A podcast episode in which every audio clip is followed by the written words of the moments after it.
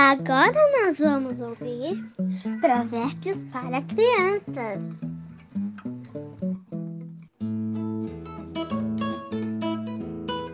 Olá, crianças! Tudo bem com vocês?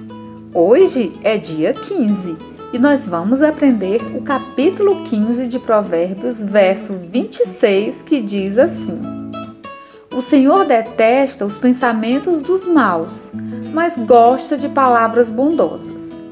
Crianças, todos os dias precisamos cuidar da nossa mente, ou seja, das nossas ideias e dos nossos pensamentos.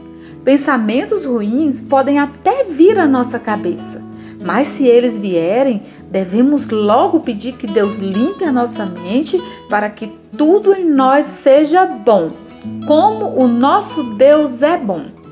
O provérbio de hoje também está nos ensinando que Deus gosta de palavras bondosas.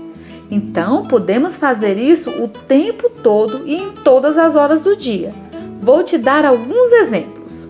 Pela manhã, quando você acordar, assim que você abrir os seus olhos, você pode dizer: Obrigada, Jesus, por mais um dia de vida.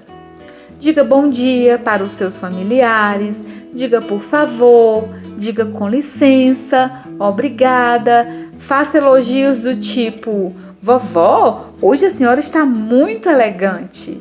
Tenho certeza que o nosso Senhor vai gostar muito e a sua vovó também. Entendeu? Aprendeu direitinho? Então vamos repetir o nosso provérbio de hoje?